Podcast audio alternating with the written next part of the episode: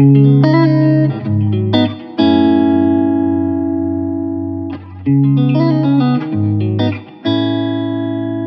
vous êtes propriétaire d'un véhicule, votre véhicule il reste 90% du temps immobilisé. BNP Paribas Personal Finance vous invite à découvrir On the Way, le podcast qui explore les chemins de la consommation responsable. Entrepreneurs, acteurs du monde de l'entreprise ou chercheurs, On the Way donne la parole à ceux qui agissent jour après jour pour construire une consommation plus durable. Bienvenue et bonne écoute. Bonjour On the Way, je m'appelle Jean-Claude Le Seigneur, je suis directeur Smart City euh, pour le groupe Mobilize, qui est une marque du groupe Renault qui va traiter des sujets de nouvelle mobilité.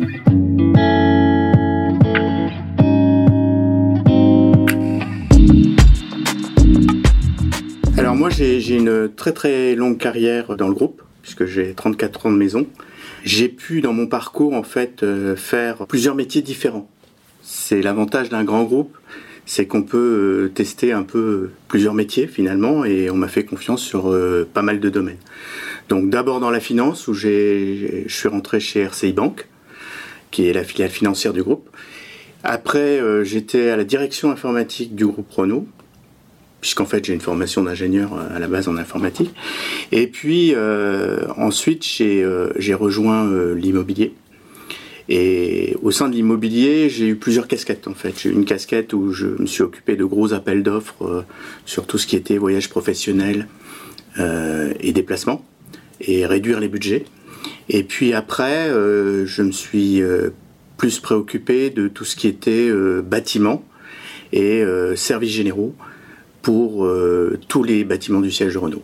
Il y a trois ans, Renault se posait plein de questions sur les nouvelles mobilités et la transformation qu'on va avoir à opérer euh, par rapport à ces nouvelles mobilités et euh, la conversion de l'usage, de la propriété à l'usage. Donc dans ce cadre-là, une nouvelle direction s'est créée qui s'appelait euh, Direction des mobilités monde à l'époque et qui aurait en charge en fait de traiter tous les aspects nouvelles mobilités au sein du groupe. Et euh, donc j'ai fait une rencontre avec une personne qui, euh, qui connaissait bien ces sujets, que j'ai croisé vraiment par hasard. Nous avons discuté, il m'a présenté euh, l'ambition du groupe par rapport à ce sujet, et j'ai trouvé ça passionnant. Je lui ai proposé éventuellement de le rejoindre, et c'est comme ça que je suis rentré dans le sujet des nouvelles mobilités. Alors évidemment, euh, c'est un sujet en profonde mutation. Donc le groupe euh, s'est un peu cherché au début, et puis euh, aujourd'hui, bah, j'ai naturellement rejoint la marque Mobilize qui a été créée pour ça et pour traiter ces sujets. Le déclic pour moi, ça a été qu'un grand constructeur automobile, finalement, qui vend des véhicules et des voitures, se préoccupe de ces questions puisqu'en fait, on, on, vendra finalement plus du service que de la voiture.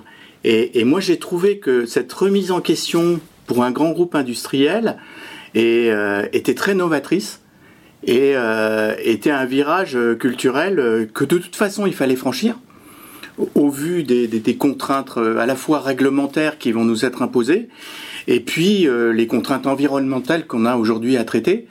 Euh, je pense que c'était euh, un sujet euh, plus que passionnant et un sujet d'avenir qu'il va falloir aborder avec les acteurs publics, les acteurs des territoires, pour essayer de concevoir une ville plus éco-responsable et plus durable. C'est en ça que je me suis dit, c'est un créneau qui, qui va prendre de l'essor.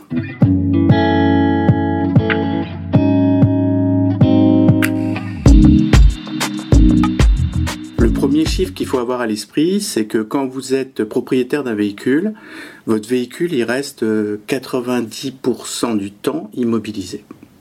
Et en fait, vous ne l'utilisez que 10% de son temps. Euh, finalement, euh, ça occupe de la place dans les territoires et les villes, ça coûte de l'argent, et euh, finalement, vous ne l'utilisez pas tant que ça.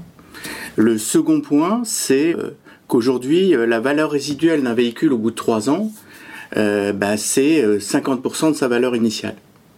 Ce qui est quand même beaucoup. Donc il y a une perte financière importante sur les trois premières années du véhicule. Et enfin, euh, bah, c'est aussi pour accompagner en fait la décarbonation. pour accompagner ça, on a besoin de pousser le véhicule électrique, premièrement.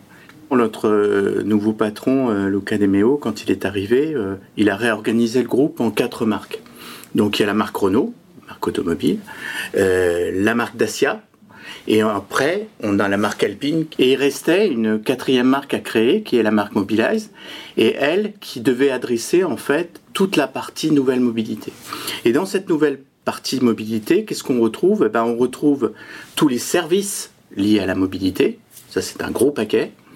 Ensuite, on a euh, une partie qui était plutôt liée au service de l'énergie, puisqu'en fait, ça sera des véhicules tout électriques, et donc il va falloir les recharger, il va falloir euh, déployer des bornes électriques de recharge.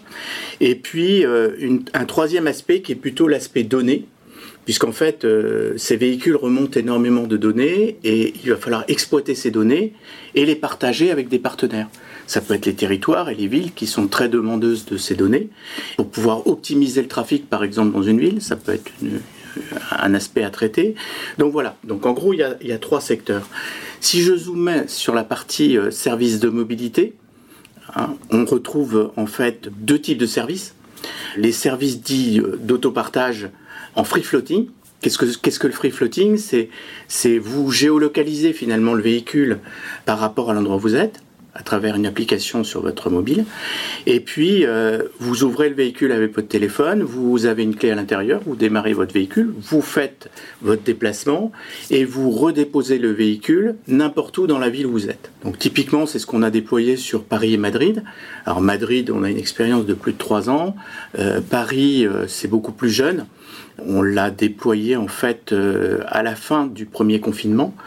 On a profité en fait du confinement pour tester nos solutions et le déploiement euh, auprès de la PHP, l'assistance publique des hôpitaux de Paris, euh, qui avait de forts besoins de déplacement. Après, on a ce qu'on appelle Mobilize Share au sein de la marque, et là, euh, ce sont des services d'autopartage, mais ce qu'on appelle en station. C'est-à-dire que vous récupérez le véhicule dans une station et vous la déposez dans cette station. Alors c'est ce qu'on déploie dans certains territoires comme la ville de Nice, euh, la ville de Caen. Alors c'est plutôt de la location, on va dire, courte durée. Donc on n'est pas sur un trajet, mais on est plutôt euh, sur la journée ou la demi-journée ou le week-end. Euh, voilà. En général, ce type de service s'adresse plus à des villes moyennes, alors que le free floating s'adresse plus à des grandes métropoles. Ça, c'est la partie, on va dire, service de mobilité. On a ensuite toute une offre de véhicules qui va sortir donc à partir de début 2023 jusqu'à 2026. On a quatre véhicules aujourd'hui qui seront badgés Mobilize, qui ne seront pas des véhicules accessibles à l'achat, mais qui feront l'objet soit ce qu'on appelle de souscription, donc à la location, soit euh, auprès de prescripteurs qui vont pouvoir opérer ces véhicules.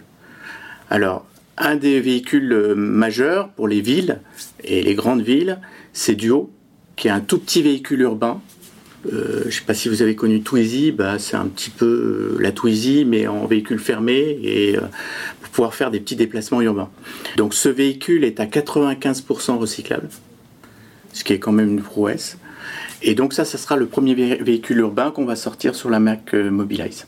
Après, on a un véhicule qui s'appelle Limo, qui va adresser plutôt tout ce qui est taxi et VTC. Alors bien entendu, tous ces véhicules sont électriques, hein.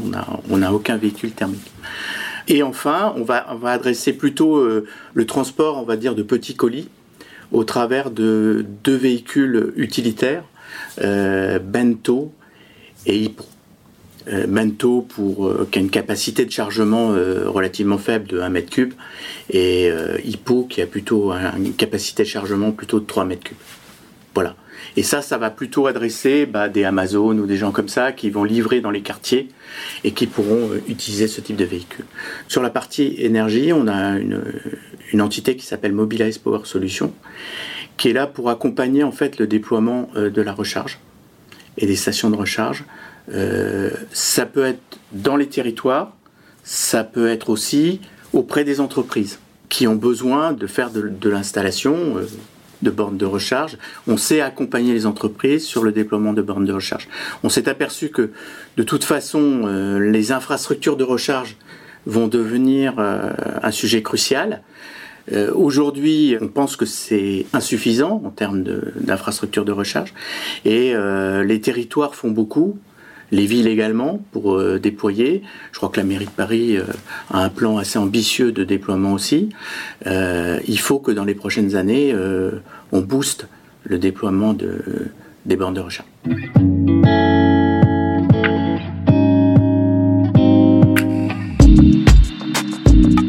Selon l'ADEME, en fait, aujourd'hui, le transport représente 30% des émissions de CO2. Et dans ces 30%, euh, le véhicule représente à peu près la moitié. Cette transition entre la propriété et l'usage, euh, il va falloir qu'on l'accompagne. Parce qu'aujourd'hui, on constate que bah, le fait d'être propriétaire d'un véhicule, même s'il reste 90% euh, du temps immobilisé, il y, a, un confort qui fait que bah, le jour où on a besoin d'utiliser, on peut l'utiliser. On sait qu'il est là, on sait qu'on peut en profiter. Dans le cadre de l'autopartage, c'est un peu différent, puisqu'en fait, euh, vous consommez quand vous avez besoin, effectivement, euh, et les gens ont, toujours un peu peur de se dire, bah, finalement, euh, j'ai pas forcément la disponibilité au moment où j'en ai besoin. Et, c'est ce changement de culture qu'il faut qu'on fasse et qu'on opère. typiquement, par exemple, sur le free floating, on essaye de mettre un parc de véhicules roulant important dans une ville, de telle manière à ce que vous, quand vous êtes dans Paris, euh, vous, puissiez utiliser un véhicule n'importe où et de manière assez facile et qui soit disponible. C'est-à-dire que le taux de disponibilité de la voiture devient quand même un sujet crucial. Euh, si à chaque fois vous faites une recherche, il n'y a pas de véhicule, c'est embêtant. Donc euh, il faut rassurer les consommateurs par rapport à ça. Donc ça, c'est un sujet qu'il va falloir qu'on traite. Euh, et c'est pour ça qu'on a aujourd'hui dans nos déploiements euh, prévu de mettre assez de véhicules pour que le service soit toujours euh, accessible. Je pense personnellement que finalement, utiliser ou consommer du kilomètre, c'est presque plus libre pour l'usager, parce que finalement, il n'a pas de contraintes liées au véhicule, le stationnement, euh, le coût d'achat, euh, ce genre de choses. Et finalement, euh, il ne paye que ce qu'il consomme. Et le juste nécessaire. Et, je pense qu'en ça, il va falloir qu'on essaye d'accompagner ce changement et en tout cas de, faire comprendre aux usagers bah, tout ce qui est intéressant finalement dans ce, nouveau mode de consommation. Alors, on constate effectivement que les jeunes euh, moi, j'ai un fils euh, qui a 18 ans aujourd'hui, et, c'est vrai que lui, euh, son intérêt, c'est de consommer. Il comprend pas que j'ai un véhicule comme ça qui est, dormant dans mon parking. Alors je lui dis oui, mais tu peux l'utiliser quand tu veux. Mais lui, ça l'intéresse pas. Il, il considère qu'il y a des moyens de transport accessibles et finalement la voiture, c'est un complément. C'est pour aller atteindre en fait des zones qui sont inaccessibles. Euh, en transport en commun. Donc il y a un petit bout de chemin à faire. Et ça, ils le traitent euh, soit en mobilité douce, les vélos, les trottinettes, mais ça peut être aussi la voiture, euh, parce qu'il fait froid, parce que voilà. Donc je pense que les jeunes, ils ont déjà pris le pli par rapport à ce, cette transformation. Alors effectivement, les gens qui ont été habitués à être propriétaires de leur véhicule, c'est plus difficile pour eux, mais je pense que de toute façon, ça va s'opérer beaucoup plus vite euh, dans les villes euh, importantes, les métropoles, là où il y a beaucoup de transports en commun, et puis euh, dans les villes moyennes ou rurales, ça risque d'être un petit peu plus long. La question financière liée à l'achat d'un véhicule, c'est quelque chose de, de, primordial parce que aujourd'hui, ça a un coût non négligeable ce financement, et euh, à la fois sur la partie achat, mais aussi sur euh, tout le reste, c'est-à-dire en gros euh, le stationnement, l'entretien du véhicule, il y a un certain nombre de choses. Et, l'avantage aussi du véhicule électrique, c'est que l'entretien coûte moins qu'un véhicule thermique. Ça veut dire que nous, dans nos services, on l'intègre aussi, et ça veut dire que le coût d'usage, finalement, est relativement faible puisque vous payez au kilomètre et, quelque part vous immobilisez pas euh, de l'argent. sur une durée assez longue, avec un amortissement, avec une valeur d'usage finalement du véhicule qui baisse rapidement, puisque je vous ai dit que c'était en gros 50% en 3 ans. C'est énorme. Et, du coup, je pense que payer à l'usage, c'est ce qui est le plus gagnant pour tout le monde.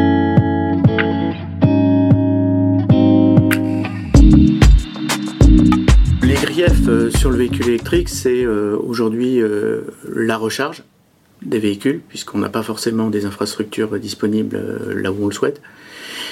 L'autonomie du véhicule en tant que tel, puisqu'on est quand même habitué aujourd'hui à avoir des autonomies quand même importantes sur le thermique. Et puis la partie batterie, puisqu'en fait aujourd'hui la recyclabilité de la batterie, c'est des questions qu'on se pose un peu partout. Pour traiter et adresser la partie autonomie, euh, c'est un peu pour ça aussi qu'on a, qu'on a créé Mobilize Power Solutions. Puisqu'en fait, l'idée, c'est euh, demain, ce sera euh, de recharger nos véhicules n'importe où et de manière rapide. C'est les deux, choses qui sont importantes à retenir. Donc aujourd'hui, avec Mobilize Power Solutions, on aura des, des passes de recharge pour le client final euh, c'est ce qu'on aura par exemple sur la nouvelle Mégane euh, tout électrique qui, qui va sortir cette année euh, et qui va permettre en fait aux usagers de pouvoir utiliser les infrastructures de recharge. Aujourd'hui, il y a plusieurs marques. Tesla fait, fait ses, infrastructures de recharge, Unity en fait. Enfin, il y a, plein de fournisseurs qui, proposent de la recharge, mais chacun finalement a sa carte et son abonnement de recharge. Donc là, l'idée, c'est de fédérer un peu tout ça et de permettre aux consommateurs déjà d'avoir une accessibilité à une infrastructure de recharge de manière immédiate et sans avoir euh, de multiples abonnements. Et puis, euh, la deuxième chose, c'est aussi de faire évoluer nos véhicules et nos batteries pour que on, puisse les recharger beaucoup plus rapidement. Hein.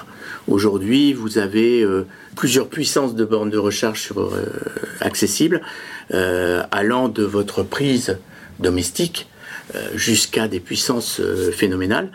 Euh, évidemment, les coûts sont pas les mêmes en fonction des bornes que vous allez utiliser, mais globalement, aujourd'hui, on estime que si vous souhaitez recharger votre véhicule de 20% à 80%, il faut pouvoir le faire ben, finalement comme avant.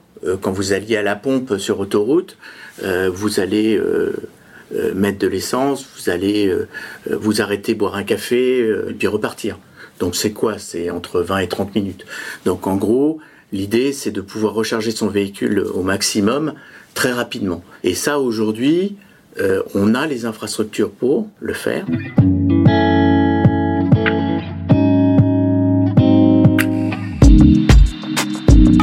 Renault est très très en avance en tant que constructeur automobile sur le recyclage. C'est une question euh, sur laquelle on a travaillé énormément et euh, on a mis euh, des investissements énormes sur ce sujet-là pour la partie recyclage de la batterie.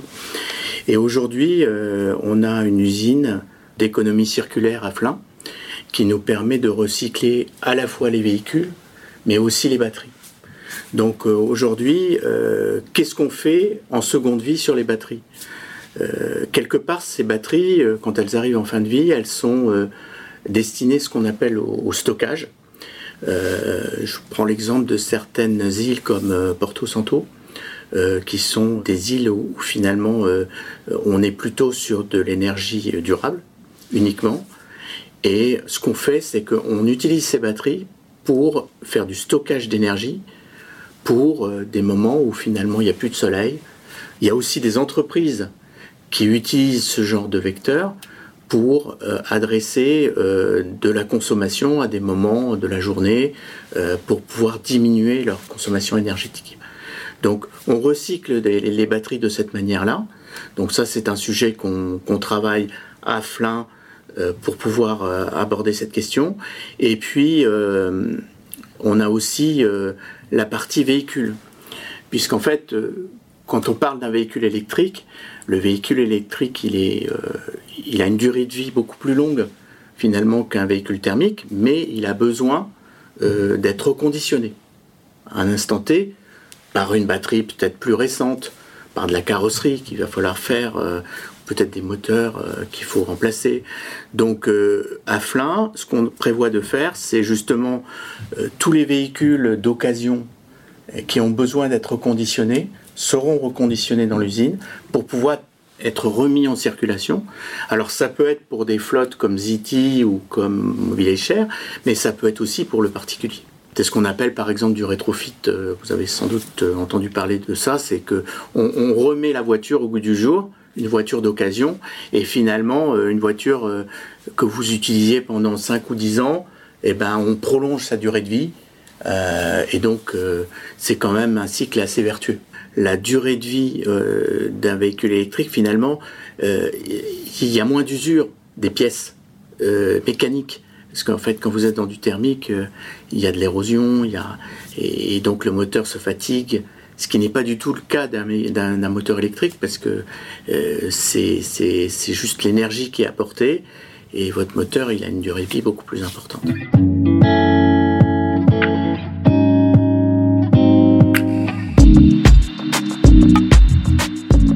En fait, j'ai une, culture immobilière assez forte dans mes anciennes fonctions.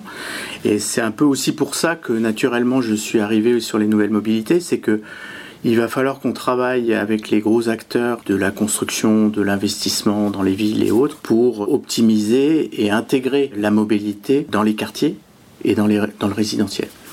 Donc c'est en ça que je travaille aujourd'hui beaucoup avec les promoteurs, les investisseurs, pour essayer euh, d'intégrer ces nouvelles mobilités en amont dans les projets et dans les programmes urbains.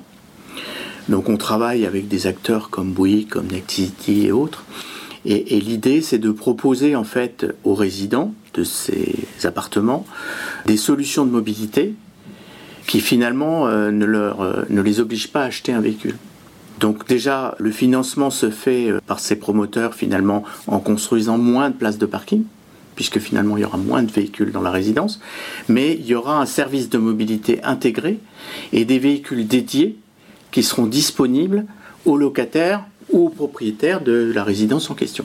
C'est quelque chose qui démarre, mais euh, finalement euh, tous les investisseurs et promoteurs avec qui nous sommes en contact aujourd'hui euh, nous demandent de pouvoir intégrer ces solutions dans leur programme urbain ou dans leur programme résidentiel. En général, ce qui se passe dans ces business models, c'est que euh, le promoteur ou l'investisseur investit au départ dans ces véhicules et euh, nous, on perçoit finalement euh, un fee à l'usage de ces véhicules par les locataires ou les propriétaires qui payent à la consommation. Là, je vous parle du résidentiel, mais ça peut être aussi dans des écoquartiers qui sont en construction, qui sont souvent excentrés de la ville et où finalement il y a peu de transports en commun, ou en tout cas les transports, l'accessibilité aux transports en commun est assez éloignée.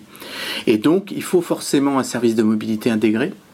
Et, aujourd'hui, euh, c'est quelque chose qu'on essaie de déployer et, je pense que ce partenariat entre euh, les promoteurs, les investisseurs et finalement euh, nous qui sommes des, des spécialistes de la mobilité, ça a énormément de sens euh, dans les logements du futur finalement. Demain, de toute façon, euh, quand vous achèterez un logement ou quand vous louerez, eh bien, euh, vous aurez ce service de mobilité intégré. Et, finalement, vous allez consommer à l'usage.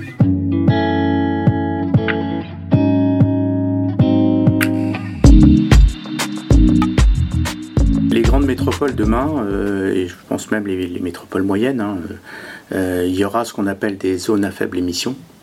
Et ça veut dire que l'hypercentre sera plus du tout accessible euh, aux véhicules thermiques déjà. Donc euh, ça sera le véhicule électrique essentiellement qui pourra circuler, et voire même dans certains cas, l'hypercentre ne sera même plus accessible aux véhicules. Mais comme mobilité douce, donc les trottinettes, les vélos et autres. Donc ça veut dire qu'il faut qu'on se prépare demain si on veut avoir des services de mobilité dans les villes qui soient cohérents, euh, de pouvoir déployer des services d'autopartage et de permettre finalement euh, aux résidents des villes de pouvoir consommer et de pouvoir se déplacer de manière simple. Donc cette réglementation, bah, pour Paris par exemple, elle était prévue pour cette année, je crois qu'elle est repoussée d'un an, mais en gros l'année prochaine on y aura droit. Et, je pense que toutes les villes européennes seront dans le même cas.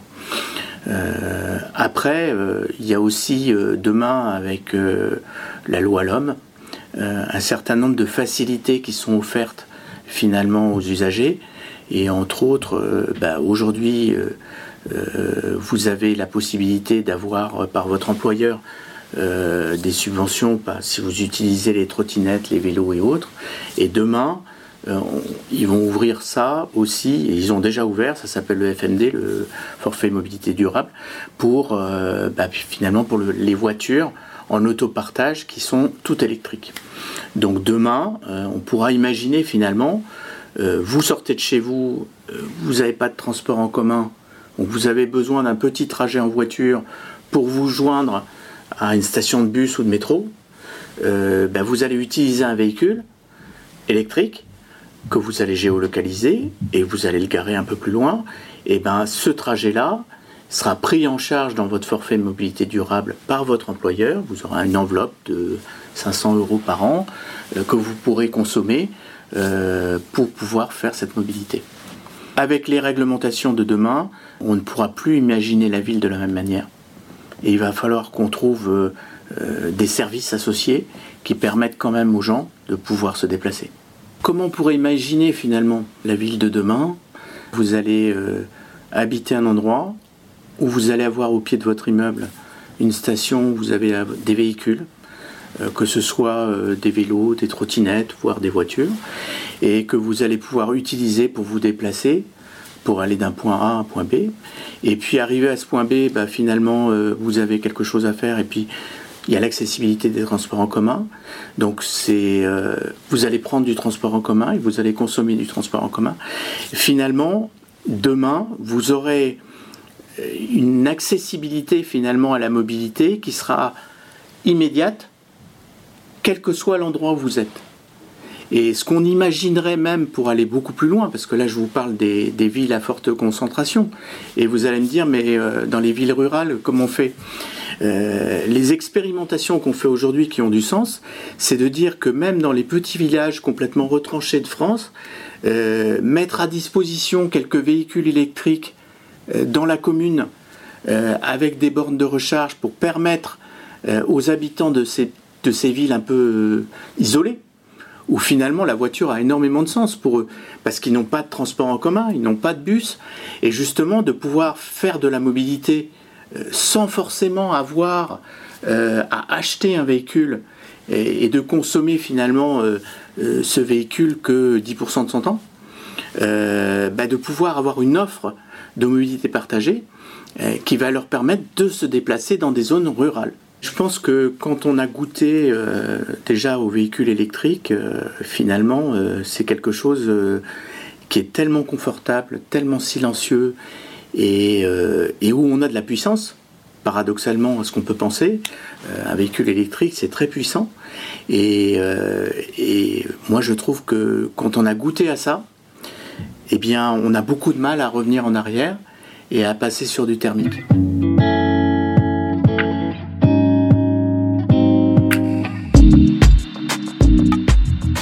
Le mot de la fin, je dirais, c'est que hum, je pense qu'il y a une, énorme transition qui est en train de se faire euh, dans les villes. C'est un travail euh, qu'il faut qu'on fasse ensemble, que ce soit avec les collectivités locales, les gros acteurs de la ville comme les promoteurs ou les investisseurs qui construisent les villes de demain, et ça avec des acteurs de la mobilité, parce que euh, bah, la, mobilité c'est essentiel dans une ville.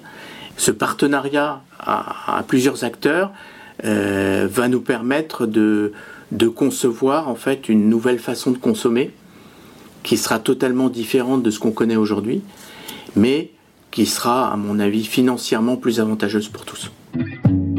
Retrouvez tous les épisodes d'On the Way sur vos plateformes de podcast habituelles et sur le site personal-finance.bnp Paribas. Les liens et références cités par nos invités sont à retrouver dans le texte d'introduction de chaque épisode. Et si vous souhaitez témoigner à notre micro, écrivez à nicolas.meunier at bnpparibas.com. À très bientôt!